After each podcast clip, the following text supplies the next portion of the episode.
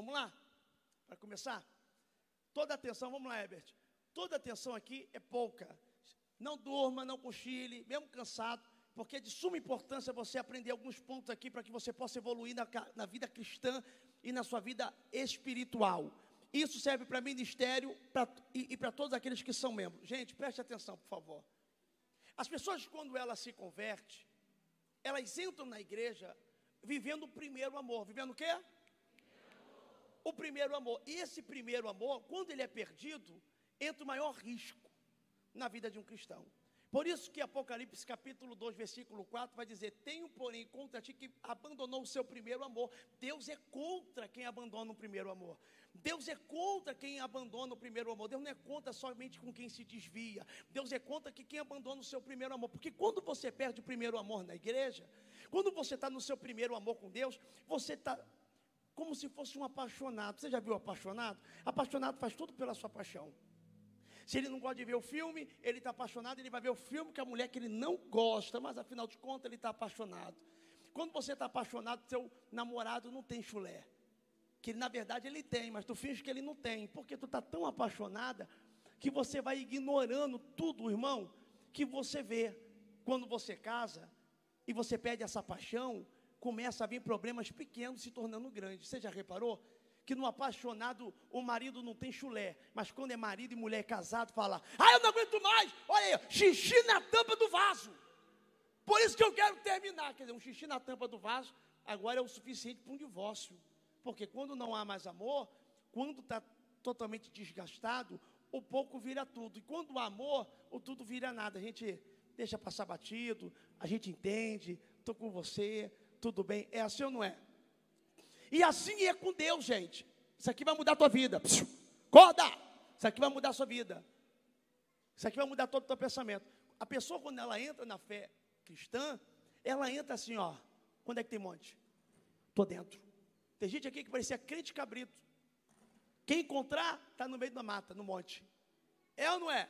Vivia no monte, vivia de jejum, emagrecia. Alguém perguntar qual é a fórmula da dieta? Não, jejum todo dia. A pessoa ela entra porque a maioria dos crentes, ainda mais pentecostal, é 8 ou 80. Ou é tudo ou nada, e vai com muita sede ao pote. E aí esse é o grande problema. Por quê? A pessoa, ela entra na igreja, ela muda a fala. Já viu pessoas que mudam a fala quando entra na igreja? Meus irmãos, aleluia. E a fala dele não é assim ele muda a veste, ele muda o comportamento, ele começa a julgar todo mundo, porque na verdade ele vê a mudança que ele teve nele, e agora ele quer ver essa mudança em todo mundo e ele força. Ele tá, eu não vou para esse lugar, não, rapaz. Está pensando que eu sou crente agora? Não me chama para festa de aniversário, vai ter música do mundo. E ele começa a se destacar da família, ele começa a ser o chato. As pessoas não querem mais ser amiga dela, não querem ser amiga dele. Detalhe, ele vai perdendo todo mundo e ele tudo bota a culpa no espiritual. Conhece alguém assim? Crente espiritual, o pneu furou, é o diabo. Calma aí, calma aí, calma aí. O pneu fura de todo mundo, irmão. Crente, ímpio, católico, ateu. Mas o espiritual é, o pneu furou, é o o gás acabou. Furioso o diabo, só porque eu ia preparar um almoço hoje para o meu pastor. Acabou logo o gás. Hoje eu fui almoçar na casa de uma irmã, a irmã gritou sozinha na cozinha, estava me chamando um tempão, não conseguia. A igreja era pequenininha aqui em cima. Daqui a pouco ela deu um gritão, levei um susto do sofá, eu, eu, eu pulei sentado. Ela, diabo sujo, está repreendido. Falei, até uma visão agora. Pastor, o senhor acredita que logo hoje, que eu estou preparando o almoço para o senhor, o diabo acabou com o gás do meu fogão? Eu imagino o diabo. Eu não faço comida não, minha irmã. A gente está rindo, mas a gente está rindo às vezes da gente mesmo, porque às vezes você é assim. A maioria dos crentes pentecostal é: meu casamento acabou por causa de quem? Aí o diabo. Eu posso ter influenciado, mas foi você. Minha vida financeira, pastor, eu ganho dinheiro e o dinheiro não sobra para nada. É o diabo. O diabo está dizendo: quem mal administra é você. Então a gente vai fazendo o quê? A gente vai botando culpa no espiritual para tentar tirar o peso da nossa consciência e assumir totalmente a responsabilidade. Olha para o irmão que está do teu lado e diga: a partir de hoje você vai ter que assumir responsabilidades. Responsabilidade de marido, responsabilidade de pai, responsabilidade de servo, responsabilidade de ovelha, responsabilidade de cristão, responsabilidade com a palavra, responsabilidade.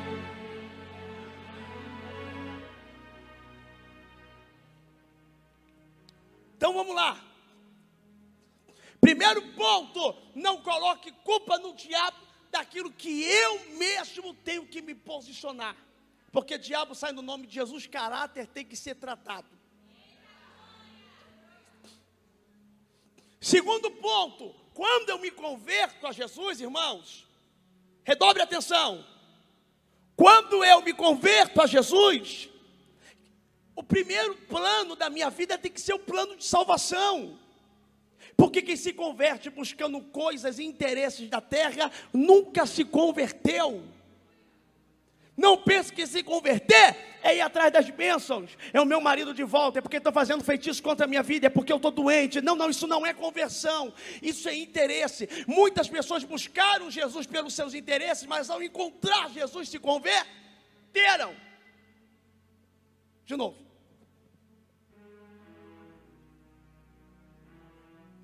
Quantas pessoas que Jesus curou e Jesus falou: Vai, a tua fé te salvou, mas teve cura, mas Jesus está falando de salvação. Zaqueu, desce depressa, porque me convém entrar na tua casa hoje, a salvação entrou para o teu. Aprenda isso. Não vos aleguei, porque os demônios vos submetem, alegrei-vos que tem o vosso nome escrito no livro da vida. Eu preciso entender que Davi, quando ele peca, ele faz o salmo mais bonito, que é o 51, e ele diz: Restitui em mim a alegria de ser salvo, da salvação. Eu preciso entender que uma hora ou outra, irmão, milhares e milhares e milhares de pessoas morrem, morrem sem nem, irmãos, perdemos um pastor recentemente, o pastor Valério, não tinha nada, de repente, morreu. Para mostrar o quanto a nossa vida é vulnerável. E eu vou falar uma coisa para você: nós somos animais, mesmo que sejam racionais, somos animais. E às vezes são os animais racionais que parecem mais irracional do que racional. Porque a Bíblia vai dizer no livro de Isaías que o jumento conhece seu, sua manjedora, o boi conhece seu dono e o jumento sua manjedora. Israel não me conhece. Às vezes um animal irracional sabe quem é o dono e o povo de Deus não sabe. Então vamos lá. Não é por causa da igreja, a igreja somos nós é por causa da responsabilidade que eu tenho. E por causa da responsabilidade que eu tenho, eu preciso entender primeiro ponto: eu habito no meio de um povo doente e também sou adoentado. E o doente só é curado quando ele entender, identificar e reconhecer que ele precisa de ajuda. Porque tem gente que está com caroço no corpo, e aí alguém vai lá no médico, não é nada não, quando vê já está terminal. Por quê? Porque ele, ele, ele, não é nada não, está tranquilo, já estou acostumado, é assim mesmo, do meu jeito toma um suco de, de, de sei o que que melhora, e, e, e, daqui a pouco, quando vai ver, não tem mais o que fazer. Por quê? Porque são pessoas que resolvem tudo do seu jeito. Então, irmão, primeiro ponto, eu preciso ser humilde para entender que eu estou sendo tratado, eu preciso aprender comportamento. Davi, como pastor de ovelha, não precisa se comportar como rei, porque ele é um pastor de ovelha, mas se ele quer chegar ao reinado, ele precisa aprender comportamento. Por que, que Deus não coloca Davi diretamente no reinado? Primeiro coloca Davi para estar do lado de Saul, para saber como Saul Saul dorme? Porque quem coloca Saul para dormir é Davi. Por que, que Saul está andando com Davi? Para quê? Para Davi olhar como é que Saul se veste, como é que Daú Saul se alimenta, para ver como é que Saul se comporta, porque se eu quero ser rei, eu preciso me comportar como tal, e para mim aprender o comportamento como tal, eu preciso andar com um, eu preciso entender que eu não vou aprender nada sozinho. Chega dessa fala, eu aprendi sozinho. Aprendeu a dirigir? Aprendi. Com quem? Sozinho. Aprendeu a tocar instrumento? Aprendi. Com quem? Sozinho. Mentira. Pastor, mas ninguém me ensinou. Desde quando alguém te permite ver, ele já está te ensinando, porque tem gente que aprende vendo. Se você aprendeu a ser mecânico, você pode não ter feito um curso, mas aprendeu porque alguém lá, o teu avô, teu pai, teu tio, o vizinho, era mecânico e você ficava lá na oficina só olhando, você viu. Por quê? Porque aprendeu olhando, mas aprendeu. Viu alguém tocando bateria? Pegou como referência, pegou ali, ó. Pegou para você, aprendeu. Todo mundo que Jesus quis levantar, teve que andar junto. Elias andou junto com Eliseu. Perdão, Eliseu andou junto com Elias para ser discípulo. Timóteo tem que ser discípulo de Paulo. Paulo tem que ser discípulo de Ananias. O discípulo tem que ser tem que andar com Jesus. Por quê? Porque quem não anda não pega características. Não adquire visões. E aí as pessoas ficam tontas, ficam perdidas no meio do caminho. Uma, esses dias a irmã me perguntou no, no Instagram, pastor, eu admiro o seu ministério, sou ovelha virtual. Mas eu fui numa igreja que falaram para mim que falar em línguas não é falar outros outras línguas espirituais, é falar idioma, porque em Atos capítulo 2 fala assim sobre pessoas que falaram outros idiomas e as pessoas dali entenderam. Então não é falar em línguas dos anjos, não existe, só existe falar em línguas quando é batizado para falar outro idioma. A pessoa não fala inglês, é batizado com o Espírito Santo, aprende a falar inglês na hora. Não é isso, pastor? Eu falei, claro que não. Porque se a pessoa que está usando esse versículo, Pratos capítulo 2, tudo bem, mas tem que ler também 1 Coríntios, que vai dizer assim: ó, aquele que fala em línguas não fala homem, fala o quê? A Deus. A Bíblia diz que aquele que ora em línguas não fala a. Calma aí, se eu não falo a homens, se eu falo inglês, eu estou me comunicando com outro homem que fala inglês. Se eu falo espanhol, eu estou me comunicando com outro homem que fala espanhol. Mas se eu não me comunico a homens, então a língua que eu estou falando a terra não conhece.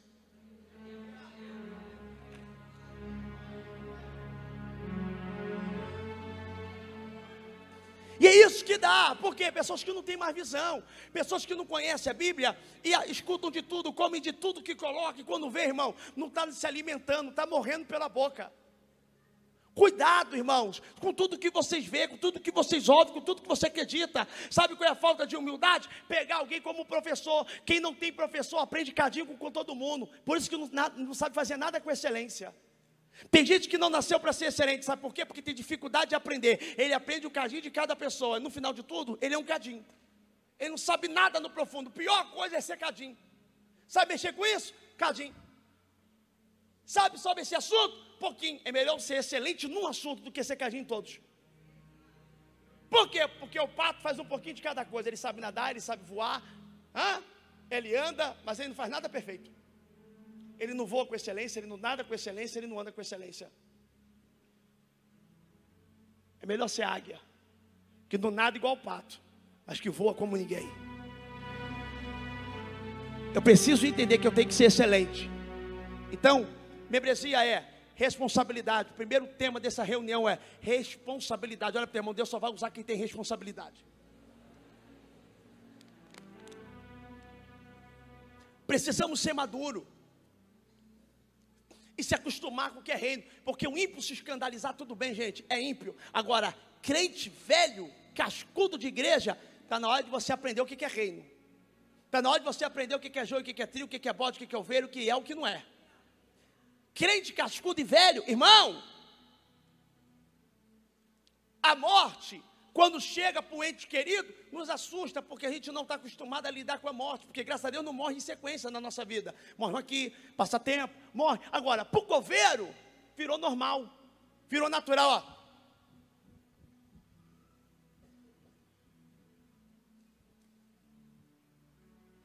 Perde que o corpo. Para o médico, virou normal. Conversando aqui, ó, ó, abrindo, ó. E aí, vai sábado no futebol? É? Dá a tesoura, corta o intestino. É, eu vou também. Chamei a Jéssica, sei que ela vai. Virou normal, enquanto o paciente está ali, ó, dopado, e quem estava vendo ele já está morrendo. Pode ver sangue. Por quê? Porque virou normal, porque o ser humano se acostuma com tudo. Só que tem crente que não se acostuma com a fé. E aí tudo vira escândalo ainda. Tudo vira um momento que a irmã foi pega não sei aonde. Aí, meu Deus! Está ah, na hora de a gente entender, irmãos, que a gente precisa amadurecer e entender que o momento do nosso irmão pode ser de fraqueza. Ou eu vou matar ele, ou eu vou trazer de volta. O meu papel não é julgar, já tem lá fora para fazer isso. O nosso papel é nos defender, é se unir. É uma vaidade boba que as pessoas têm, vaidade, idiotice, tolice. Entenda como quiser. É uma vaidade tão grande que as pessoas competem. Quem compete, perde. Vou falar de novo. Quem vive de competição vive perdendo. As pessoas competem, competem para ver quem prega melhor, quem canta melhor, quem tem um carro mais bonito, quem mora numa casa mais bonita, quem se veste melhor, qual é o perfume mais caro. As pessoas competem em tudo. Tudo. No reino de Deus não tem que ter competição, porque se tem que ter uma competição aqui é para ver quem é o menor, porque o menor aqui será o maior no céu. Se de fato meu alvo é salvação. No reino dos céus é o maior que serve. Maior é aquele que serve, maior é aquele que limpa os pés, é aquele que sabe receber. Eu preciso entender, irmãos, que eu preciso ser curado, porque se eu adoecer com os doentes, o Evangelho não habitou em mim. Porque você vai ter que ser preparado, irmão, para viver no meio dos doentes sem adoecer. Porque se alguém te fere, você devolve com ferimento, o evangelho não entrou na sua vida. Se alguém te machuca, você devolve com machucado, o evangelho não existe, não existe em você. Estão falando mal de mim, pastor. O problema é de quem fala, continua fazendo propósito. Tem gente que fala mal de você? Tem. Tem gente que fala mal de Jesus? Tem. Tem gente que fala mal de mim? Tem. A gente deixa de crescer por isso? Faz a obra.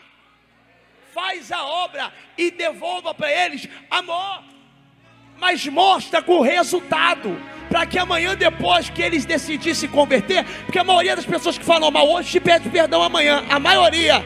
Então aprenda uma coisa, mostra com resultado, com evangelho, com crescimento. Alguém que está aqui, irmão, precisa criar responsabilidade. Como? Ah, eu não faço a obra porque eu não tenho oportunidade. Microfone não faz a obra.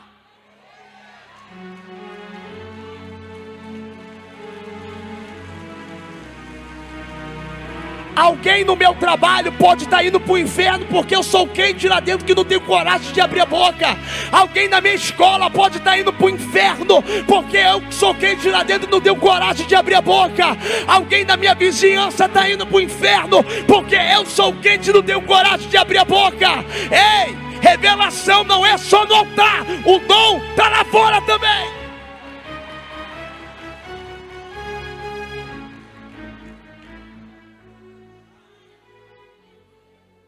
Às vezes você está no culto aqui e você não entende que você vira exemplo. O exemplo não é só quem está no altar, não. Porque tem muita gente que está no altar, não é exemplo de coisa nenhuma. A gente é exemplo de fé. A gente tem uma nuvem de testemunha que Atos vai dizer. Às vezes você está no culto e está aqui, ó, ó, ó, ó. Esperando o fogo cair para adorar. Você já passou dessa fase. Você já não é mais visitante. Você, como membro, é a pessoa que taca fogo junto comigo para que o ímpio que está do teu lado seja impactado pelo poder de Deus. 3 mil pessoas, 5 mil pessoas, 10 mil pessoas vão no nosso culto. Como é que eu vou revelar para 10 mil pessoas? Pastor Leonardo Salles não é onipresente, eu não sou Deus e nunca ser. Por isso que Deus não precisa só de mim, Deus precisa de um exército. Porque se no espaço hall, lá no Barra Music, dá 10 mil pessoas, que, seja, que seja 5 mil profetas e 5 mil visitantes. Para quê? Para os 5 mil profetas impactar.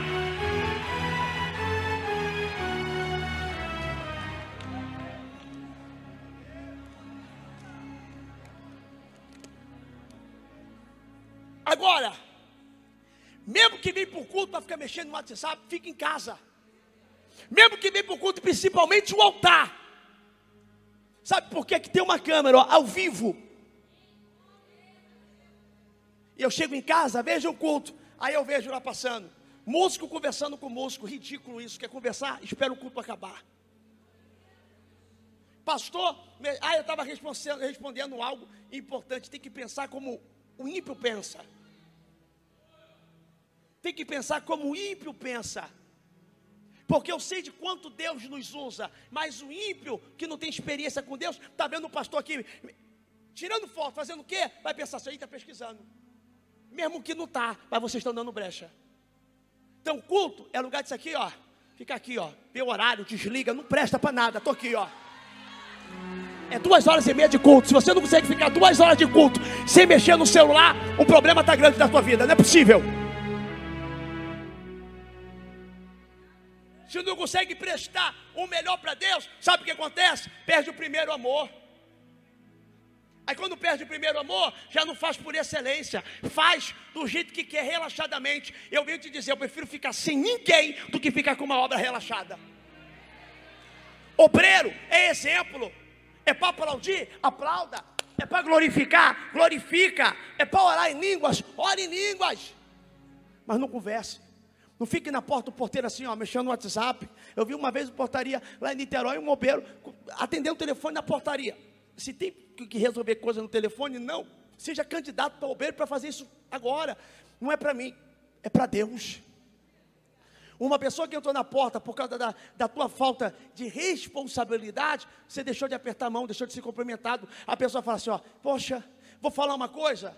Tem igrejas aí fora que eu não vou falar nome, só porque tem um telão de LED bonito, está ficando também aqui, que sai fumaça e canta bonito. Não tem uma, irmão, não bota um demônio para manifestar. Ontem o demônio manifestou na praia. Vomitaram sangue na praia, criança, idosa, aceitaram Jesus, porque o Evangelho, a unção que está sobre nós, não é baseada aqui no território, é aonde colocar a gente. Foi muito forte, irmão, o que aconteceu na praia ontem. Agora, olhe para mim, por favor. Tem igrejas aí que não botam um demônio para manifestar, não expulsam um capeta, não tem batismo com o Espírito Santo. E eu não estou falando de dom, não, porque expulsar demônio não é dom. Batismo com o Espírito Santo não é dom, é princípio de uma igreja. Marcos 16, 17 diz que sinais seguirão os que queimam, não expulsarão demônio, curarão enfermo, falarão em novas línguas. E esses sinais não se encaixam nos dons de 1 Coríntios capítulo 12, 13, 14. Sim ou não? Então aprenda uma coisa, gente. Mas só porque a igreja não tem nada do que é para a igreja ter, mas só porque a igreja é estruturada, e tem um povo que abraça, que consolida, que liga, que corre atrás, que pergunta de você, que te beija, que está com uma plaquinha, seja bem-vindo, sorrisão, as pessoas vão e congregam. E sabe por que é IPTM? E eu falo com isso, não é desrechando dele, não, porque a parte que eu acho errado lá é a falta de espiritualidade, mas a outra área é ó, aplaudível.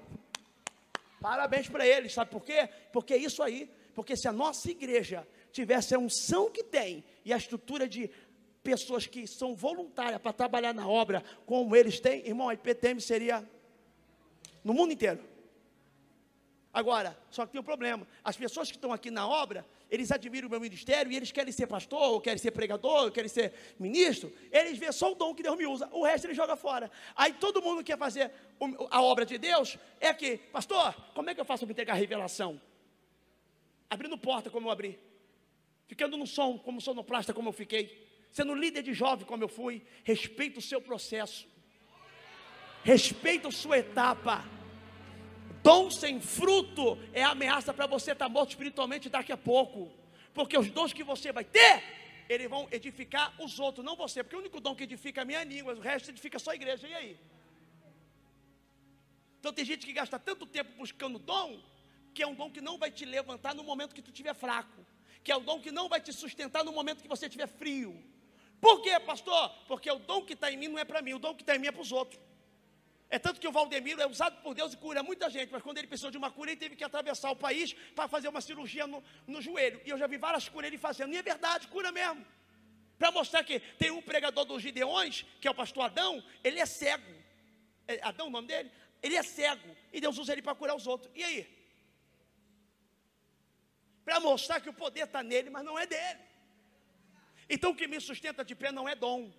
Moisés era um grande profeta do Antigo Testamento, mas não aparece nenhum momento ele subir no monte para buscar dom. Ele só queria intimidade. Sabe o que está faltando no nosso povo? Sabe o que está faltando no nosso povo? O dom que seja atrativo para o ímpio saber que Deus existe. Mas para aqueles que já são membros e já passaram dessa fase, está na hora da busca da intimidade. Está na hora do crescimento no amor e de fazer a obra com excelência. Está na hora de falar, eu estou dobrando o joelho. Para buscar o quê? Mais aproximação sua, mais intimidade. Te amo, eu quero viver.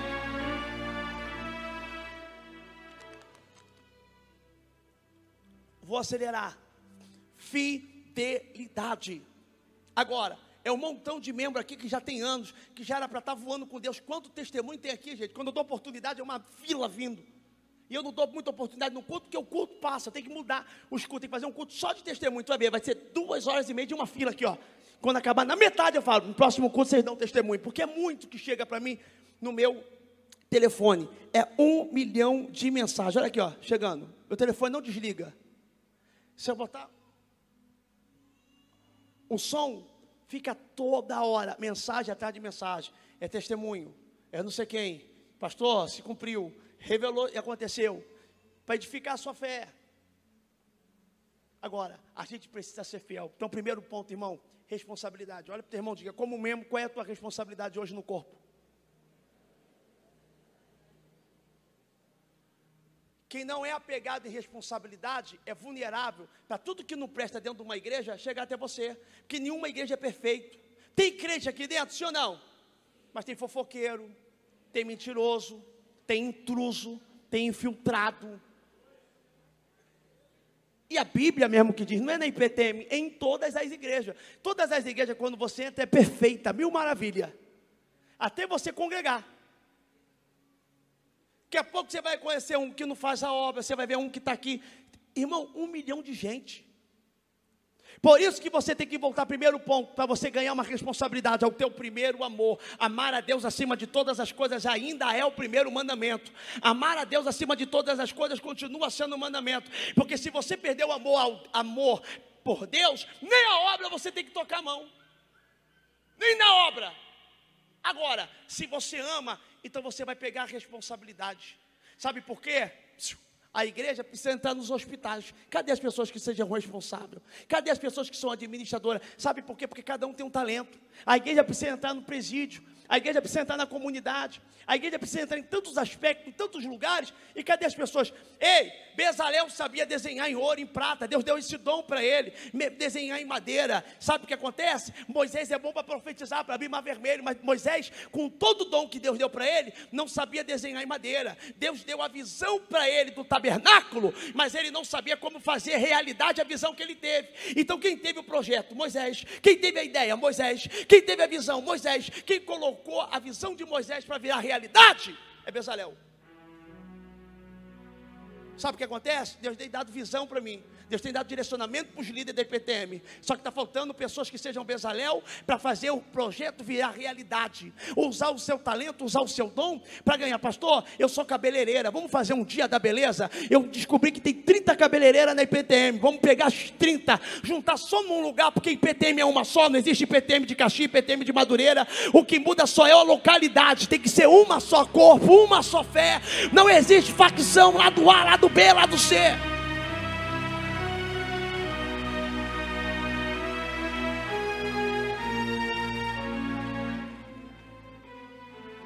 Tem 30 cabeleireiros. Pastor, não sei pregar, não sei cantar, sei cortar cabelo. Que tal a gente fazer o dia da beleza?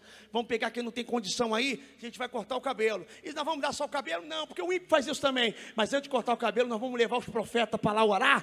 Nós vamos ganhar essas almas todinha para Jesus. Veio para cortar o cabelo, vai cortar, vai sair com o cabelo cortado e com a alma lavada, porque Jesus vai te pegar. Estratégia.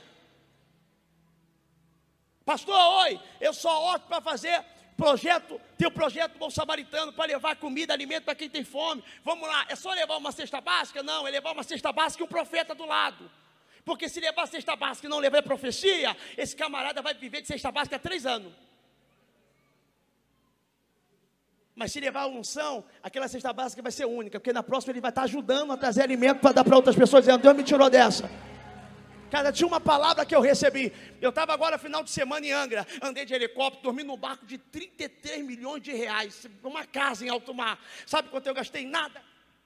Por quê? Porque um amigo meu que Deus me usou há sete anos atrás se cumpriu e ele me levou para me honrar. Por quê? Porque uma palavra que sai da tua boca para a vida de alguém muda história, muda quadro, muda tempo, muda família, muda. Ei, Deus está mandando eu dizer para alguém aqui que eu vou começar a usar a tua boca de uma forma tão poderosa que vida de pessoas vão sair de baixo para cima por causa da tua palavra, que a vida de pessoas vão sair da morte para cura por causa de uma palavra liberada pela tua boca. Deus vai te dar autoridade.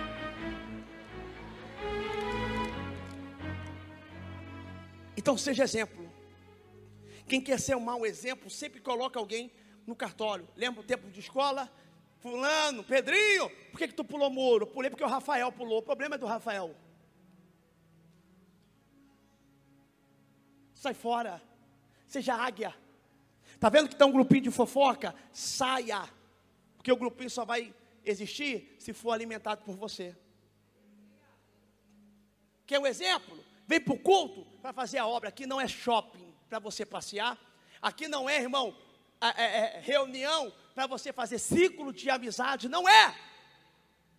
Acabou o culto, da linha na pipa, casa. Nada de ficar ali fora conversando. União sem propósito gera destruição. Se une para fazer a obra. Negócio de ficar de muito blá blá blá blá blá blá blá blá blá, tá indo contra a Bíblia. Sabe o que, que a minha Bíblia diz? Põe teu pé raramente na casa do teu irmão, para que ele não passe a te odiar. Viver muito na vida de uma pessoa é gerar problema para essa pessoa te odiar. Eu aprendi com Jesus isso. Já tomei muito antes de, de aprender. O que nos une é o propósito, diga, o propósito. Porque entendemos que nós somos totalmente indiferentes. São pessoas com costume diferente, com, com princípios diferentes, unidos num propósito igual. Então, o primeiro ponto é: usa o teu talento para fazer a obra. Quem ama o dinheiro, pelo dinheiro vai se destruir. Agora, quem busca, aprenda, olha para mim, crente que serve a Deus, prospera. Agora, quem busca a riqueza, nas riquezas se afunda. Porque tem gente que faz a obra hoje, mas não é pensando no reino. Tem um montão de falastrão, de charlatão, de mentiroso, tudo aí, ó. Por quê? Porque não tem coração na obra. Não tem coração no reino, não está nem aí para as almas. Por isso que tem gente que não cresce, que não prospera, que não avança. Ou quando ameaça crescer, cai drasticamente. Assim, ó. Por quê? Porque tu pode enganar um homem, mas tu consegue enganar Deus? Não consegue. Tu pode brincar com o homem, tu consegue brincar com Deus? Não consegue. Então a verdade é: volta ao seu primeiro amor. Vai naquela palavra, buscar a Deus em primeiro lugar, buscar o reino do céu e a sua justiça e demais coisas serão acrescentadas. O Senhor, segundo a sua riqueza, suprirá cada uma das suas necessidades. Não vos preocupei, fica preocupado não com o que vai comer no dia de amanhã ou vestir, porque assim como eu visto, glória a Deus, assim como eu visto o lírio dos campos, assim como eu sustento as aves que estão no céu e visto o lírio dos campos, o Senhor tem cuidado de vós. Os filhos dos leões passam fome, mas os que temem ao Senhor não sofrerão necessidade. Deus está dizendo para alguém, dentro dessa noite aqui, dizendo: Eu tenho uma aliança com aquele que tem aliança comigo. Agora, até quando cocheareis em dois pensamentos? Uma hora quer, uma hora não quer. Ceia na mesa com Deus, depois ceia na mesa com demônios. Pessoas que estão vivendo uma vida, eu preciso ser sarado no meio dos doentes para que Cristo possa reinar sobre mim. Irmãos, em nome de Jesus, sabe quando o diabo vai passar de fase? Com você. É nível, fase, outra mudança. Quando ele vê, irmão, que quem tentou te desagradar, não te desagradou. Quem tentou roubar teu sorriso, não roubou. Não vou perder mais a paz por causa de ninguém. Se eu dei bom dia, a pessoa não me respondeu, o problema dela. Cada um dá o que tem. Eu tenho Cristo, ela não tem. Porque a prova vai existir em qualquer lugar, o que muda são níveis. Se você mora num quintalzinho com várias casas, vai ter alguém lá que te persegue. A primeira prova, tu vai para o trabalho, alguém dentro do trabalho vai te perseguir. Segunda prova, tu vai para a igreja, alguém do ministério vai te perseguir. Terceira prova, resumindo, a perseguição vai até em qualquer lugar e tu fala, vou sair do mundo físico, estão me perseguindo, vou para o mundo virtual. Aí na internet alguém aparece para te perseguir, vem um hater, vem uns fake, ou seja, a perseguição está em tudo. A perseguição está dentro da família. Quem perseguiu José? Jefité. Tem como fugir da perseguição? Então aprenda uma coisa, irmão. O que, que eu preciso então fazer com essa perseguição? Eu ouvi uma coisa interessante e vou aplicar aqui. Irmão, preciso me fortalecer. O que, que é mais fácil? Eu ouvi uma palavra e aí eu vou te ensinar aqui. Primeiro eu aprendi com Deus antes de ouvir essa palavra. Ser bom não é ser vulnerável. Deus é bom, mas não é vulnerável. Agora vem a palavra que eu ouvi. É mais fácil. Se você tem um amigo que é um pinche e tem um, se você tem um amigo que é pinche e o inimigo que é pitbull e tu está com fome, tu rouba a comida do teu inimigo que é pitbull ou do seu amigo que é pinche? Hã? Mas não é teu amigo? As pessoas têm mais facilidade de roubar aquilo do fraco, do que é vulnerável. Pegou porque ninguém vai mexer no pitbull, mesmo que seja inimigo. Você não quer pegar seu inimigo? Por quê? Porque você é atemorizado pela força que ele tem. A questão é, eu não preciso viver uma vida de fuga das perseguições, eu preciso me tornar forte para que a pessoa pensar em mexer comigo, saber que não está mexendo com qualquer um. E eu vou liberar uma profecia para você: Deus vai te fortalecer em todos os aspectos.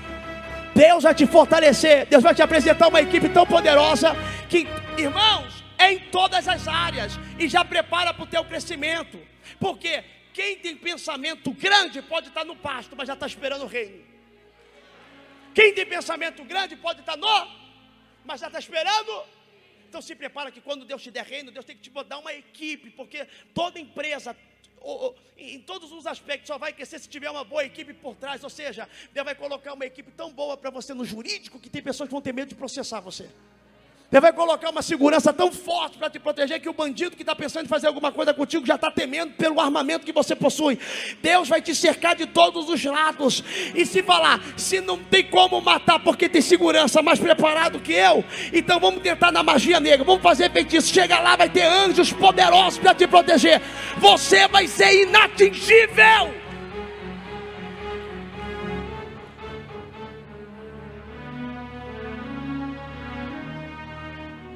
Chega. Para me terminar. E dar alguns anúncios aqui. Em nome de Jesus. Em nome de Jesus. Você precisa pegar responsabilidade. Se você é membro, você precisa pegar responsabilidade. Se você é membro, você precisa ser fiel. Tem gente que fala, eu sou membro da igreja, mas não é dizimista. Você é membro de uma igreja que não mantém aberta. Você é membro de uma igreja que não tem um fragmento seu para pagar uma conta de luz. Você é membro de uma igreja sua que você não tem participação para nada. Porque, irmãos, faz a obra pelo amor, pastor. Eu não consigo pagar o aluguel aqui pelo amor, não. Inclusive, a dona do aluguel é só Jesus. Não tem como chegar no mês, no mês e falar assim: ó, vai pagar aluguel como? Eu vou falar assim para ela: no amor. Que ela vai me mandar embora no ódio. A conta de luz chega, não tem como eu falar para lá, vai pagar o quê? No débito ou no crédito? Eu falo, no amor. O amor vai te pagar. Quando a pessoa ela entende que ela tem que ser membra, ela é um corpo e ela tem que ser fiel, ela entende assim, calma aí, eu não posso burlar princípios de Deus, porque Deus não é fiel a mim, Deus é fiel à palavra dele. Então eu tenho que ser fiel, principalmente os obreiros que são referência e exemplo da casa de Deus tem que ser, ah, eu não dou dízimo porque eu não ganho salário. Quem disse que dízimo é salário? Dízimo é tudo aquilo que vem na tua mão e você tira os 10%. Se você ganhou um real, você vai tirar os 10 centavos e você vai dizimar. Ah, mas eu tenho vergonha. Então a tua vergonha de dar pouco sempre foi buscando o interesse de chamar a atenção da igreja ou de alguém que você quer ser visto, porque a minha fidelidade não é homem, é a Deus. Então, se eu estou dando 10 centavos ou se eu estou dando mil reais, a minha fidelidade é a Deus, não é homem. Então, não existe pouco, existe fidelidade. Não existe pouco, existe fidelidade, porque quem é fiel no pouco, no muito, o Senhor vai colocar. Mas tem gente que nunca vai viver o muito, porque não sabe ser fiel no pouco. Existem pessoas que, irmãos, estão, é o que eu estou falando, estão vivendo de cabeça para baixo é um evangelho novo que estão burlando a lei. Estão, irmão, vivendo uma vida do jeito que quer e reclamam. Vive do jeito que quer, faz o que quer, da maneira que acham, da maneira que pensam. Essas pessoas devem rasgar a Bíblia na alma, não é possível. E no final fala: minha vida não mudou, não mudou porque você está tentando fazer do teu jeito. Ou segue a receita para fazer o bolo, ou um bolo vai sair totalmente diferente. Tem gente querendo fazer o bolo com a sua própria receita. Então, irmão, para que está aqui? Aqui a gente só serve uma receita para ter o resultado, só serve essa. Nada paralelo é aceito. Nada ao contrário é aceito. Eu preciso entender que eu preciso ser fiel a Deus em tudo. Se eu quero viver a fidelidade dele, eu preciso viver a fidelidade da minha parte. Por quê? Porque quem é fiel tem moral. Quem é fiel tem o quê? Vê um montão de gente dizendo: Eu entrei na igreja e a minha empresa estava fechando. E agora? Fechou. Você era dizimista? Não. Então não reclama para mim nem para Deus, irmão assume você a sua responsabilidade. Agora, quem é dizimista e ofertante, ele tem moral. Pergunta: para quê? Para quando faltar alguma coisa no armário dele, ele olhar para cima, a Bíblia diz: Fazei prova de mim. A única parte é quando você dizime oferta. É você ter moral para dizer: Senhor, acabou o arroz aqui em casa. E eu sou fiel que a tua palavra manda, eu sou dizimista e ofertante. A tua palavra diz que por causa do dízimo, o Senhor repreende o devorador, cortador, migador, destruidor. Que o Senhor abre a porta do céu para derramar uma bênção tal sobre a minha vida. Olha, eu estou dizendo para esse armário aqui que até amanhã vai ter comida. Eu não sei de onde. E aí tu vai dormir, quando é no outro dia, ou meu irmão, ou Deus faz a vizinha te dar alimento, ou você acha dinheiro, ou cai dinheiro na tua conta, um corvo traz pão na boca, ou tá um peixe, tem uma moeda dentro dele, ou tu sai na calçada, pisa no dinheiro, alguém te liga te chamando para fazer um bico, um trabalho, sei lá o que. Eu só sei que no, logo em seguida o armário vai estar cheio e você vai dizer: hum, Deus é fiel.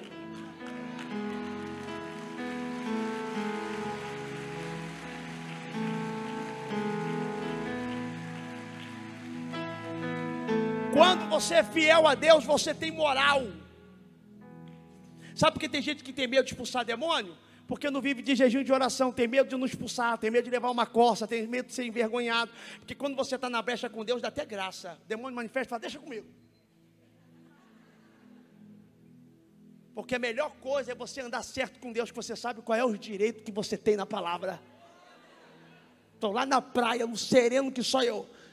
Dá um grito de derrota, e a velha, uau, vai, tá vendo aí? Outra aqui, ó, pá, pá, pá, pá. Por quê?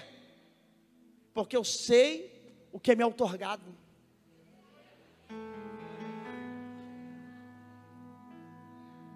Andar em fidelidade com Deus é desfrutar do melhor.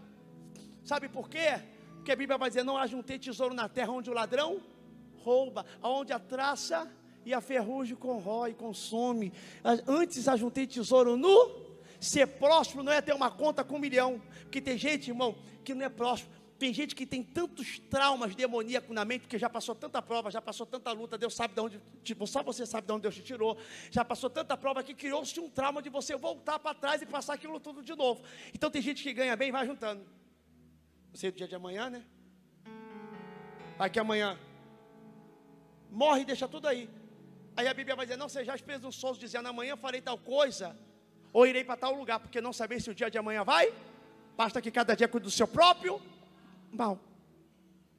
Para terminar, ser próspero é ter confiança no Deus que você tem e você começar a entender que prosperidade não é ter uma Ferrari no, no carro uma Ferrari na, na, garagem. Prosperidade é você comer do melhor, teus filhos comer do melhor, você se vestir do melhor. E eu profetizo que quando você entender o que é ser fiel a Deus, você vai desfrutar de toda a fidelidade de Deus na tua empresa, no teu negócio, na tua finança. Você vai viver um, viver um rendimento de Deus na tua vida tão poderoso que Deus vai realizar os desejos do teu coração por causa da tua fidelidade. Mas no peito diga, eu preciso ser fiel mesmo quando Deus me provar. Que tem hora que Deus vai colocar você na prova, Abraão. E Deus vai te dar o Isaac para pedir o Isaac de volta. Tem hora que Deus vai colocar você na prova. Quando Deus tira a costela de Adão, ouvi isso, achei interessante. Nasce Eva e ele dá Eva para Adão ele tira de Adão para dar algo melhor. Porque o dízimo é Deus tirando o que é dele para provar nossa fé, para ver se a gente pode ganhar algo melhor. Guarda isso, por favor. Eu preciso entender que Deus vai colocar minha fé na prova, porque tem hora que para tirar o dízimo da primícia, eu vou pegar o dízimo e vou falar assim: meu Deus do céu, mas se eu tirar, será que vai dar para pagar a conta? Mas se eu tirar, será que vai dar para. Aí que está a minha fé. Porque se a minha fé só existe baseado naquilo que eu vejo, concreto, então eu nunca tive fé, porque a fé é o firme fundamento das coisas que não se mas a certeza das coisas que espero, então a fé não vai baseado naquilo que eu vejo. 2 Coríntios capítulo 5, versículo 7. Não andemos por vista, andemos por porque fé e visão não andam juntos. Fé e visão não andam. A fé fazer eu orar pedindo chuva sem enxergar nuvem nenhuma, até ela aparecer. Por isso que você tem que criar, irmão, termino. Você tem que criar uma intimidade com Deus. Alô, membros da IPTM. Vocês têm que criar uma intimidade com Deus tão poderosa que Deus vai colocar a tua fé sempre à prova, para provar para você se você crê ou você não crê em Deus. Não adianta falar que crê num Deus sobrenatural, se você não acredita no sobrenatural dele. Bastou ficar resfriado que tu acha que vai morrer. Cadê a tua fé? Bastou achar que está apertado financeiramente, já esmurece a tua fé. Cadê a tua fé? Mal ficou desempregado, já está choramingando. Cadê a tua fé? Porque as coisas estão dando errado no teu relacionamento, já está pensando se afastar. Cadê a tua fé. Ou você tem fé, ou você não tem. Ou tem ou não tem. Porque se eu tenho fé, as coisas estão dando errado, e eu estou dizendo, você vai ver se no, no, final vai dar certo. As coisas cooperam para o bem daqueles que amam a Deus. Deus vai prover, a porta vai se abrir, Deus vai me curar. Você vai ver só, isso aqui é para a glória de Deus. Eu tenho fé, e a minha fé Eu já falei isso aqui. Toda vez que Deus quer me dar alguma coisa, Ele tira primeiro. Toda. Não é uma, não. Todas. Precisava pagar a vigília lá no Espaço Hall, 100 mil, não tinha. Levei 10 mil reais para o culto, Deus mandou ofertar na vida de uma menina para dar 10 mil para ela. Dei 10 mil, sexta-feira, Deus usou o Tiago Negro, pau, me deu uma oferta, 100 mil, pagou a vigília toda sozinha. 10 mil é 10% de 100 mil, eu dei o dízimo antecipadamente. Fé! A fé faz você fazer coisas que para o mundo é loucura. Mas a Bíblia diz que o justo viverá pela lógica. O justo viverá pela razão. O justo viverá pela. E aquele que recuar minha alma não terá prazer nele. A fé faz eu ir sem voltar para trás. A fé faz eu ir sem eu querer olhar para trás. Olhar para trás vira estátua de sal. Olhar para trás faz morrer. A fé que colocou a mão no arado não pode voltar atrás. Tem gente que tinha fé quando não tinha nada para comer. Agora tem salário já perdeu a fé.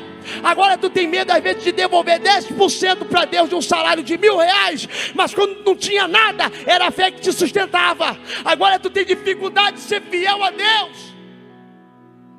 Quando, quando você precisou absolutamente, Deus foi fiel a você. Você precisa ter fé.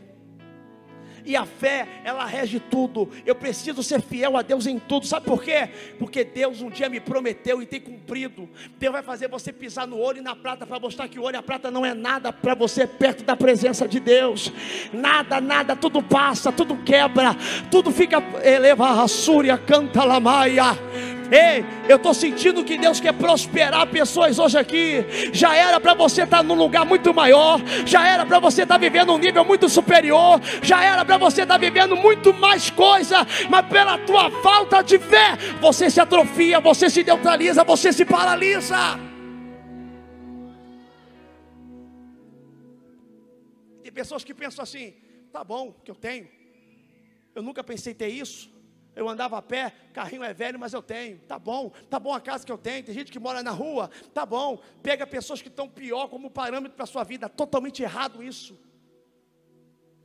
Ah, eu estou comendo linguiça, tá bom. Tem gente que está comendo areia. Ah, eu estou andando de um carro velho, tá bom, tem gente que está andando a pé. Ele pega uma pessoa pior do que ele para ser o parâmetro dele. A Bíblia vai dizer que o melhor da terra está para a nossa vida. Entenda uma coisa: ser grato não é ser conformado. Eu sou grato pelo pão que me alimenta de hoje, mas eu sei que dias melhores estão por vir. Essa é a minha fé. Eu sou grato pelo carrinho velho que eu tenho, que me leva para todo canto. Eu sou grato, mas eu sei que dias melhores estão por vir. Essa é a minha fé. Eu sou grato pelo teto que eu tenho para deitar, mas eu sei que tem coisas melhores para chegar. Essa é a minha fé. Então não se apegue a nada, porque a sua vida vai ser um ciclo de mudança para coisas melhores. Eu profetizo na sua vida que vai vir muitas chaves na tua mão que vão ser trocadas.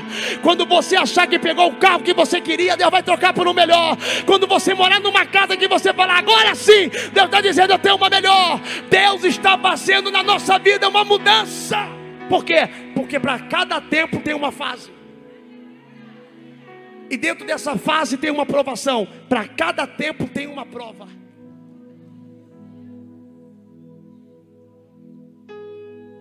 A prova de José dentro de casa é cisterna, é inveja, é perseguição, mas na casa de Potifar é tentação. Aprenda uma coisa: quando você vai para o Egito é cisterna, mas quando você vai para o governo é tentação. Sabe por quê? Porque o diabo ele não tem medo de provar, porque quem é provado é para ser aprovado. Ele gosta da tentação, porque a tentação define se você cai ou se você permanece.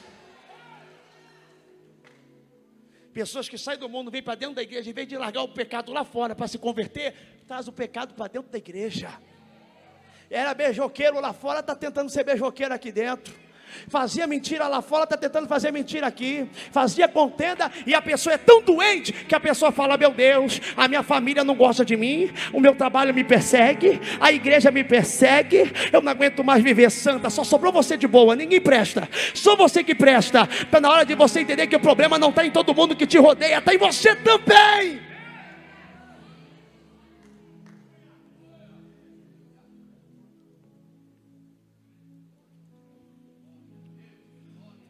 Diga, eu preciso ser fiel. Levanta a mão direita para o céu e diga: Senhor, me perdoa pela minha infidelidade em todas as áreas. Me perdoa todas as vezes que eu roubei o teu dízimo. Me perdoa todas as vezes que eu fui infiel nas tentações. O Senhor me dá um melhor. Eu preciso te devolver o melhor. Eu não estou dando o melhor de mim. Eu posso melhorar. Eu tenho potencial para ser melhor. Mas por motivos de frieza, inconstância, fraqueza, eu me perdi no caminho. Mas hoje eu estou aqui para sair daqui de novo com o meu primeiro amor. Você vai ver eu buscar de uma forma como o senhor nunca viu. Não, vou falar de novo, vou falar de novo. A vida do crente é um equilíbrio. Eu termino. Eclesiastes vai dizer: não seja santo demasiadamente, nem ímpio demasiadamente, para que não te destrua. Fala sobre equilíbrio. Eu não posso nem ser santo demais e nem ímpio demais para me enlouquecer. Então, eu tenho que ter o quê? Para você ter equilíbrio, você vai ter que pesar nos dois lados. Para quê? Para Deus fazer a junção. Então aprenda uma coisa: tem gente que aqui que só vai entender, não é neófito, é quem é crente bastante tempo. Entrou na igreja, foi santo demais, até demasiadamente, quase ficou louco. Quem já viveu essa fase de santo demais? Eu já vivi. Dormia de calça, porque senão o anjo não me visitava, me ensinaram. Não via televisão, não ia para cinema que era do diabo, não ia para praia porque falava que era do diabo, não via televisão, desenho que minha mãe falou que era do diabo, tudo é do diabo. Era aquela fase demasiadamente santo, sim ou não? Que você se acha tão santo que você julga todo mundo. A pessoa passou de bermuda perto de você, tu não dá nem a paz do Senhor. Que para mim não é crente. E tem a fase que você é louco demasiadamente. Ou seja, crente quando sai da igreja, irmão, é a maior loucura. Vai em cima de boca de favela, tudo filho de, de missionária, dono de boca, tudo desviado. Tudo afastado, porque viveu uma fase tão crente demasiadamente, que quando sai da igreja, irmão, pinta cabelo de roxo, bota largador na orelha, vira bandido, faz não sei o quê, o outro vira, muda toda a transfiguração, cantava na igreja, louvor, e agora já não louva mais, e ah, você vê aí o que aconteceu. Já reparou? É assim ou não é, gente? Por quê? É a falta de equilíbrio. Agora olhe para mim, já pensou, isso aqui vai ser forte, já pensou você com o conhecimento de hoje, já pensou se você pega a maturidade de hoje que você tem, com a pureza do teu início junta? Vou falar de novo que você não entendeu. Quando você começou, você tinha a pureza certa, mas o entendimento errado. Tem gente que depois passou a ter o entendimento certo, mas perdeu a pureza. Se eu pegar agora o meu entendimento de hoje com a minha pureza do início e juntar, aleluia!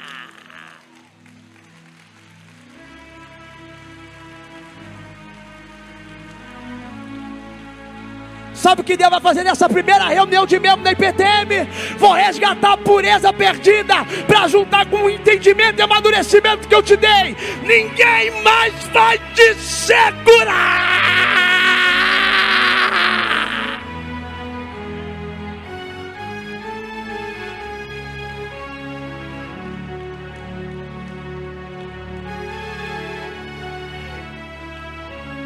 E aquele que fica maduro na fé, quando o diabo traz a proposta para você pecar, você fala: ah, não vale a pena não. Vale a pena não, eu sei que o preço é alto. Quando Davi adulterou com Betseba, ele já tinha outras mulheres. Mical, Abigail, ele tinha outras mulheres, mas ele vai querer a mulher que não é dele, sim ou não? Ele vê que o preço é alto, que ele perde filho, a filha é estuprada pelo próprio irmão, o outro irmão mata o próprio irmão, Aminon é morto por Absalão, Aminon estrupa Tamar, a Betseba estava grávida, perde. Ele vê que é um preço muito alto. Tudo que é novo, um dia fica. Davi adulterou com outra pessoa? Sim ou não? Por que, que ele não adulterou mais? Porque acabou as tentações? Você acha que um rei, que tem todas as propostas do reinado, acabou a tentação para ele?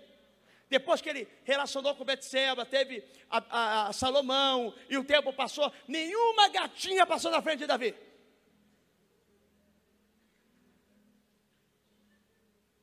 Ninguém quis mais ficar com o rei. Hã? Hã?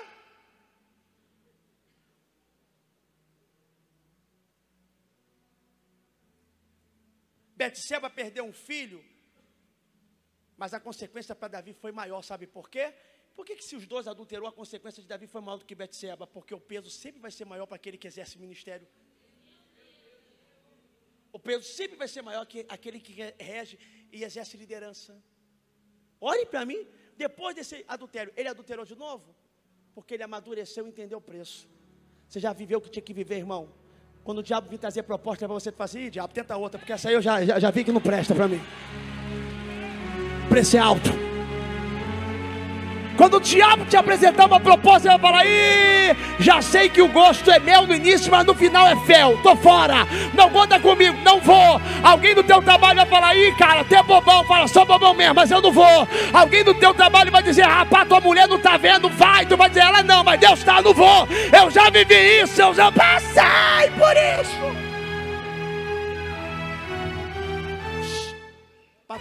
Diga assim: ó, Eu preciso a partir de hoje amadurecer. Toca no banco que tu está sentado, diga assim: É banco. Tempo de esquentar, você está acabando. Fala, até aqui eu sentei e te esquentei. Meu tempo de banco está acabando. Deus está mandando eu fazer a obra. Outra pessoa vai sentar aqui para ser curada como eu fui. Responsabilidade. Ei! Está precisando de sala das crianças. Cadê a tia das crianças? Vamos embora. Aumentar aí. Tia Beth com uma gente. Vamos se voluntariar. Tia Beth está aqui mó tempão com a gente, né? Precisa de voluntárias. Ah, mas eu não gosto de fazer. trabalho com criança porque eu não tenho paciência. Eu amo fazer os gabinetes com algumas pessoas, você tem noção. Aprenda uma coisa, às vezes vai fazer o que Deus quer, eu vou ter que aprender a fazer o que eu não, com excelência. Está precisando de professoras. Está precisando de pessoas. Aqui tem um zelador, Adalberto. Adalberto ou Gilberto? Oi? Foi para cá. É Adalberto, né? Adalberto, acertei. É que limpa, mas as outras precisam. Tem gente que fala assim, tem que chegar aqui, pastor, eu sou empresária e eu tenho funcionárias na minha casa para limpar minha casa. Mas na casa do meu Deus, eu quero limpar o chão. Cadê o banheiro? Aquele que se humilhar.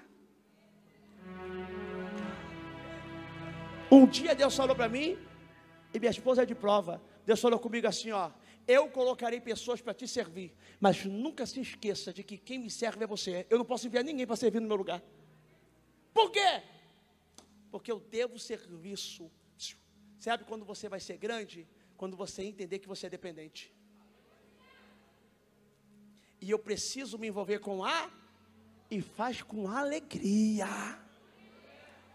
E faz com alegria é encontrar tempo fora de tempo. Ah, eu não tenho tempo, não tem tempo que você não administra.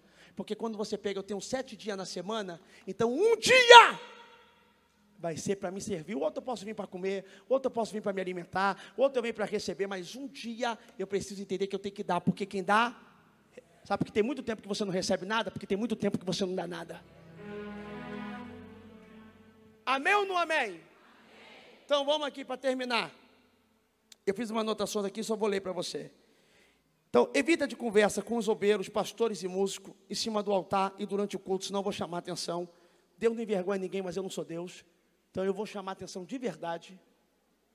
Tá? Nós estamos em culto a Deus. Sem mexer em negócio de celular. Ser fiel no dízimo e nas ofertas. Aprenda a ser fiel a Deus. Aprenda a dizimar, a saber que você é um dizimista do ministério ao qual você serve, ao qual você congrega, para que veja o crescimento, para o aumento da evangelização. Você tem que entender que as igrejas, para ampliar, para aumentar, depende da tua contribuição. Quem mantém essa porta aberta não é governo. Quem mantém essa porta aberta aqui, irmãos, não são ninguém lá de fora, senão vocês aqui de dentro. Então você precisa entender que eu sou um pilar da obra de Deus, seja dando dízimo de 100 mil, dando dízimo de mil, ou dando dízimo de 100, ou dando dízimo de 10 reais eu sou um pilar dessa obra. Porque quem está dando dízimo de 10, ele está dando aqui, está dizendo, Senhor, tu está vendo a minha fidelidade, então muda a minha história, e Deus vai mudar a história. Eu duvido Deus não mudar a história. Eu duvido, tá? Deus não muda a história. Então vamos lá. Temor a Deus, volte a temer a Deus. Amor à liderança, aprenda a orar pelos teus líderes, aprenda a orar pelos teus pastores, não só eu, mas os pastores que aqui são dirigentes. Aprenda a orar, aprenda a buscar, vocês possam também se relacionar, pastores dirigentes ter mais contato ao público, o público ter mais contato ao pastor dirigente, tá? Para que possam se sentir também cuidado, amparado na, na, da maneira que pode, para que a gente não faça somente um culto, porque tem diferença, culto com cuidado. O culto nosso não é culto, mas vira um congresso todo culto, porque é salvação de alma. Então tem gente que pesca o peixe e outros que os cuidam dos peixes. Então, para cuidar das vidas, sentir cuidado, levantar equipe, levantar jovens, pessoas compromissadas, pessoas com, não somente com desejo de fazer, com desejo de aprender e ser humilde para falar, ó, me ajuda na minha pouca de fé, que a gente já sabe como agir. Porque às vezes a pessoa fala, me bota para ser líder de jovem, aí é solteiro, daqui a pouco está ficando com as meninas, tá, e dá problema. Então você mesmo está fazendo um pedestal para você cair. Então você tem que ser sábio para você fugir da queda. Aquele que está de pé, olhe para que não caia. Senão vai ficar igual aquelas irmãs que quer fazer dieta. Quero fazer dieta, ganhando chocolate, botando na geladeira. Vou botar aqui, mas não vou comer não. Parou de fumar, bota o cigarro na estante. Está aqui, mas eu não vou fumar não. Está aguardando porque vai fumar sim. Aí quando come, fala, não queria comer, imagina. A tua mente te sabota. Você não tem noção que o maior inimigo seu não é o diabo, é você mesmo. Você só pode perder para você. Então vamos lá. Forma excelência no serviço a Deus, tudo aquilo que vim para tuas mãos para fazer, faça com excelência. Submissão à liderança, liderança, amor na disciplina, até porque não são funcionários, são servos de Deus. Então tem que ter um, amor, tanto no, na submissão da ovelha, por entender a autoridade constituída por Deus, tá? Por entender a autoridade e as autoridades não abusando da autoridade e agindo por um amor. Na hora da exortação, na hora de consolidar a ovelha. Hum.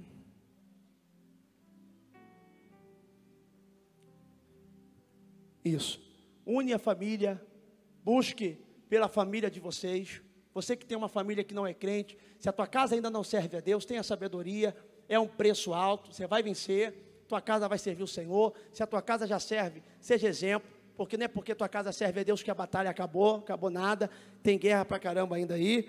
Então, seja você é, é, é, com a família unida, entenda que nós somos também uma família em Cristo, vamos se unir, vamos nos defender, vamos estar juntos, porque Jesus está voltando, daqui a pouco está aí ó, o anticristo, a besta, tudo afora, a gente precisa estar unido, tá? O reino dividido não subsistirá.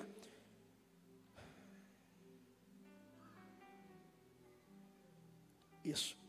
Terminei. Fique de pé para a gente orar. E entender uma coisa. Diga assim: ó, eu preciso entender que o Senhor vai me colocar para amar vidas, almas. Então guarda isso aqui, ó. Eu tenho facilidade de amar almas e dificuldade para lidar com pessoas. O médico, quando vê uma pessoa doente, ele não quer saber qual é o temperamento da pessoa, se é fleumático, colérico, sanguíneo, melancólico. Quando ele vê a, a vítima de uma enfermidade ou de um acidente, doente, ele vai curar, porque a função dele ali é curar, não é fazer amizade. Então, a função de um líder, Deus não te chamou para ser amigo da nação, te chamou para ser um profeta da nação, uma missionária, um pastor. Então, não confunda amizade. Intimidade inibe a autoridade. Intimidade inibe a autoridade. Cuidado com todo mundo que você é íntimo. Vamos entender que a gente está aqui não está para brincadeira. Que a gente está aqui não está para brincar. A gente está aqui para servir a Deus. Amém ou não amém, gente? Então, essa é a primeira reunião.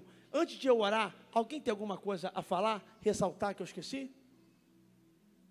Alguém quer falar algum ponto? Nada? Alguma ovelha quer falar alguma coisa? Também nada? Então estamos bem entendidos? Fala, Paula. Projeto quê? Eu cheguei a falar aqui na reunião do projeto social e torno a dizer para dar uma reforçada. A Paula, que acabou de falar ali atrás, juntamente com o Rodrigo, a gente faz o projeto Bom Samaritano, que é uma ajuda social, cesta básica. Eu não falei aqui na hora da reunião, estou dando uma reforçada. Chegue nela para você ajudar, para você participar e juntos sermos fortes. Amém? Quem vai passar a partir de hoje ter uma responsabilidade com o corpo de Cristo? Quem a partir de hoje vai ser dizimista, fiel e ofertante na casa de Deus? Levante as mãos. Quem a partir de hoje vai ter uma vida compromissada com o altar de Deus? Levante as mãos. Amém. Amém. É uma intimidade com Deus vivo. E eu profetizo que sabe que vai se resultar isso na tua vida? Para a gente orar, Kelly? Pega o microfone aí.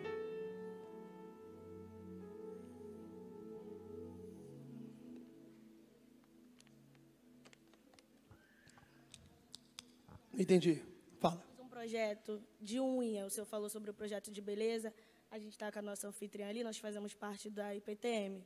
E o primeiro curso é totalmente gratuito, só o Senhor está tá nos abençoando, dando tudo para a gente. A gente já ganhou muita coisa.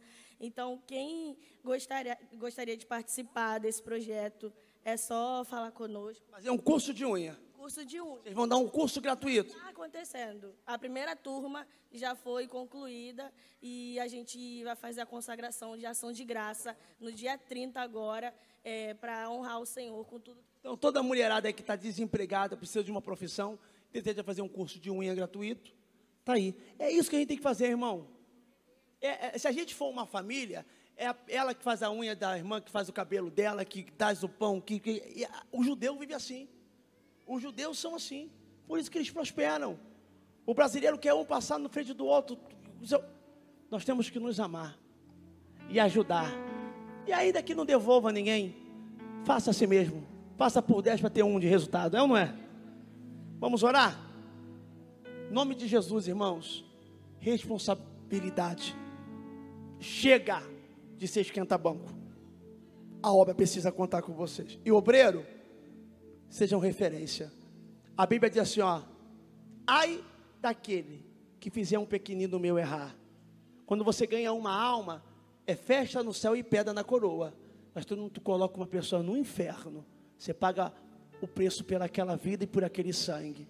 Então, cuidado, para vocês não pegar um dia triste de vocês, de amargura de vocês, de, uma, de algum momento que vocês estão passando ruim e descontar em alguém que entrou aqui doente e por causa de uma, um mau recebimento, sai daqui morto. Entrou doente, saiu morto. A gente tem que ser exemplo, porque eu recebo no meu Instagram. O obreiro fulano de tal revelou para mim se cumpriu. Eu fico todo feliz. Tem obreiro que ele fala o nome, tem obreiro que ele não lembra o nome, ele fala característica. Tem um obreiro aí carequinha. Assim, assim, eu falo fulano. Isso! Eu estava pensando em ir embora de casa. Ele revelou para mim, não fui não. Eu acho lindo. É os doentes dando testemunho dizendo assim: ó, eu entrei mal, saí bem. Aqui é um hospital. Um hospital que Deus ainda cura. Amém, irmãos?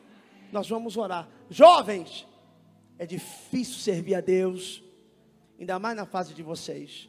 Mas é onde a fase que é a mais decisória, porque o jovem tem força. Jovem gera jovem. Jovens gera jovens.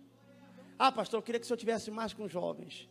Mas se eu for ministrar somente para jovens, e todos os restantes, eu ministro para todas as idades. Mas vocês precisam ser referência para a idade de vocês. Passar isso além, passar isso à frente. Mostra para a dificuldade, para a tentação, que teu amor a Deus é maior do que a vontade de pecar. Mostra para todo mundo que não valorizam pela idade que vocês têm, que vocês fazem muito mais com a idade de vocês do que muita gente que tem um triplo da idade de vocês. Ei, eu ministro sobre a vida de vocês, que eu estou sentindo uma paz tão grande da parte de Deus. Eu ministro sobre a vida de vocês, que é um novo ciclo. E eu quero liberar uma profecia para a gente orar. Por causa da tua fidelidade a Deus no dízimo na oferta, se prepara. Que você vai viver o melhor tempo de prosperidade. Você vai comer o melhor da terra, na tua geladeira vai ter o melhor da terra. Eu profetizo que você não vai ficar em dívida de aluguel e dívida com ninguém. Eu profetizo que o melhor de Deus está por vir. Eu profetizo que a tua fidelidade a Deus e a responsabilidade a Deus com a obra, porque você vai fazer a obra de Deus. Através disso, Deus vai te presentear com dons, com talentos espirituais. Eu creio, porque eleva a suricanta la managara, mangador rebaia. Eu profetizo que por causa do amor que você vai passar para pessoas que são amarguradas, vidas serão transformadas e você vai ser recompensada pelo poder de Deus. Eu acredito que vidas serão mudadas, transformadas através de você através do seu abraço, através do seu carinho, através do amor de Cristo que reina sobre a sua vida. Chega de malícia, de maldade, de esperteza. É tempo da pureza de Deus descer sobre nós. Somos amigos de verdade, sim. Somos irmãos em Cristo, sim. O diabo não vai nos separar. O diabo não vai nos afastar. O diabo não vai colocar um bloqueio entre nós. O diabo não vai colocar muro entre nós. Porque o amor de Deus é mais forte. Porque a igreja ainda reina. Leva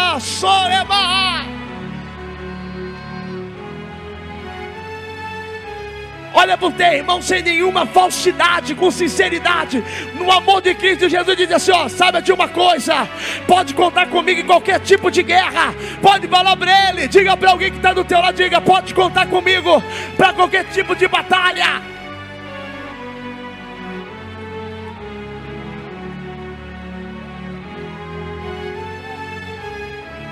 Fala para ele. Ora para não cair. Mas o dia que cair, eu vou estar lá para te levantar. E se eu cair, vem me buscar. Não desista de mim. Não larga minha mão. Não me abandona. Fala para ele aí, ora por mim que eu oro por você.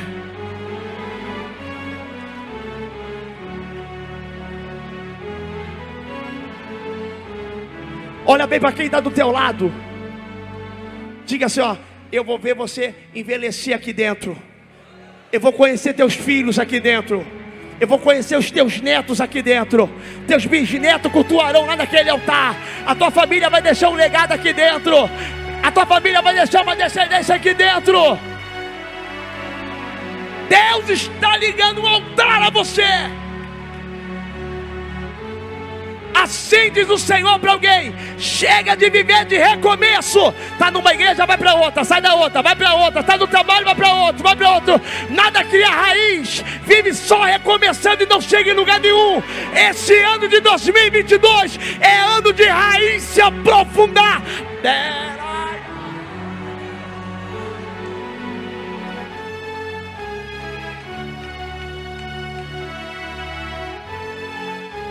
Quem é que pode ver um mar de gente se aproximando? Eu profetizo que nós seremos completos em Deus. Eu profetizo que nós seremos completos em Deus. Eu profetizo que nós seremos completos em Deus. Sendo uma revelação profunda para o ímpio acreditar, seremos completos. Mas sendo um abraço de um visitante, também seremos completos. Sendo uma cura de câncer, seremos completos. Mas sendo uma mão estendida, também seremos completos. Sendo uma ligação, seremos completos. Em todas as áreas, Satanás não vai ter mais brecha de entrada, não vai ter fissura, abertura.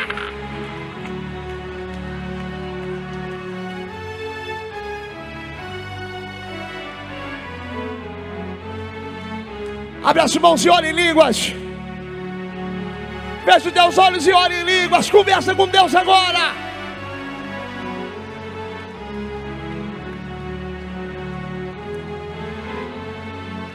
Sai amargura, show tristeza, sai ódio, sai divisão. Deus está entrando na casa.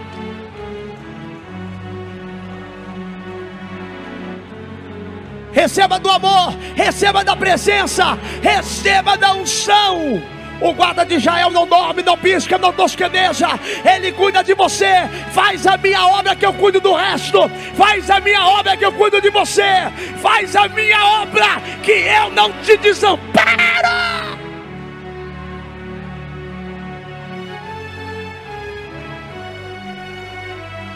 Tem anjos na casa, acredite quem quiser.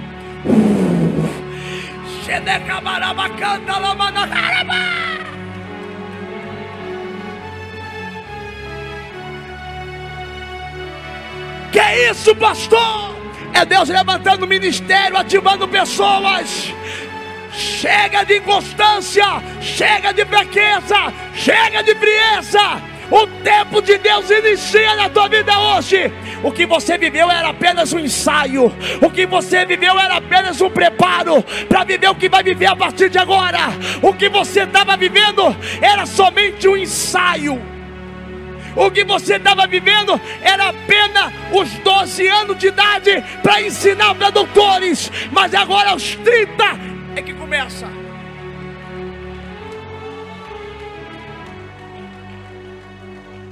Oremos.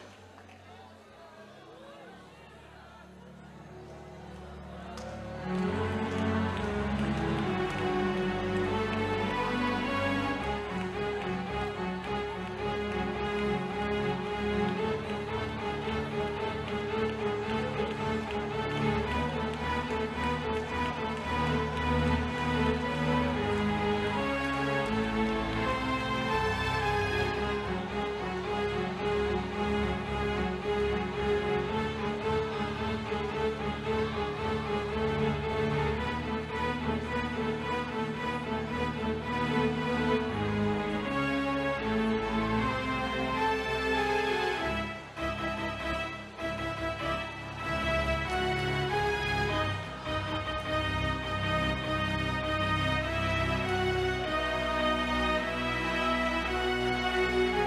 uma unção nova sendo derramada aqui sobre nós. A partir de hoje você não vai passar mais tempo no culto mastigando chiclete, olhando para a internet. A partir de hoje você vai provocar o sobrenatural. Se prepare, PTM, para ver cego enxergar, paralítico andar. Se prepara.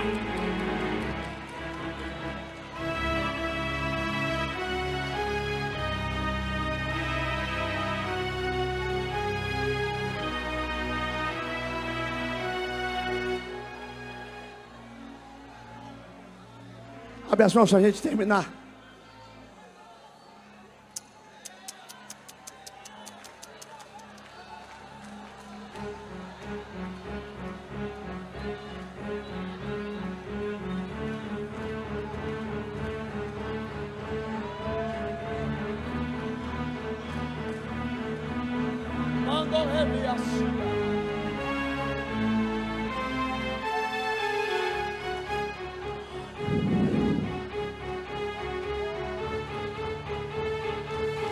Abre a mão para a gente orar.